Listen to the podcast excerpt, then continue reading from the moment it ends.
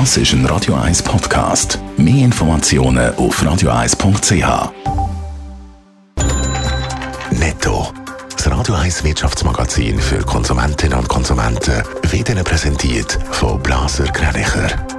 Wir beraten und unterstützen Sie bei der Bewertung und dem Verkauf von Ihrer Liegenschaft blasergreinicher.ch Adrian Sutter. Eine Tochterfirma vom Zuger Rohstoffkonzern Glencore hat zugegeben, in Afrika Bestechungsgelder zahlt zu haben.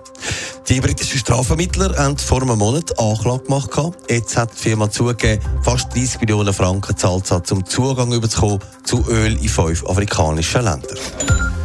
US-Biotech-Unternehmen Moderna baut in Großbritannien ein Forschungs- und Produktionszentrum. Unter anderem sollen dort Impfstoff gegen neue Corona-Varianten produziert werden. Methoden von diesen Impfstoff können auch auf andere Krankheiten ausgeweitet werden, hat Moderna mitteilt. Mehr als 60 Prozent von allen Billetten werden beim ZVV mittlerweile digital gekauft. Schon in den letzten Jahren ist der Anteil von diesen Billetten, die nicht mehr am Schalter oder am Automat gelöst wurden, ist gestiegen. Im letzten Jahr ist aber gemäss dem Geschäftsbericht ein neuer Rekord verzeichnet worden. An den Flughäfen heisst es im Moment zum Teil Chaos. Das auch darum, weil schlicht Personen fehlen und mehr Leute in die Ferien wollen, als die Airlines erwartet haben.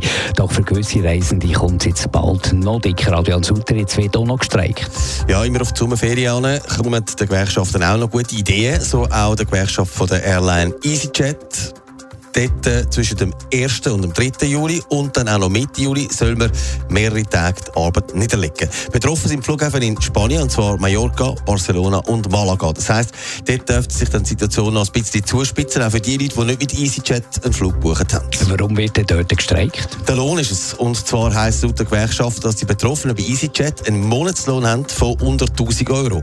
Und wenn man in diesen drei Destinationen die ist, langt das kaum zum eine Wohnung zu zahlen. In Barcelona wird es wahrlich dünn, wenn man mit 850 Euro noch will eine Wohnung zahlen Die Lohnforderung ist dann auch nicht gerade knapp. Die Gewerkschaft fordert 40% mehr Lohn für die Betroffenen.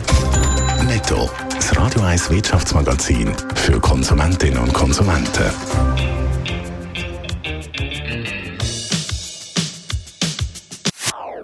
Das ist ein Radio 1 Podcast. Mehr Informationen auf radio1.ch.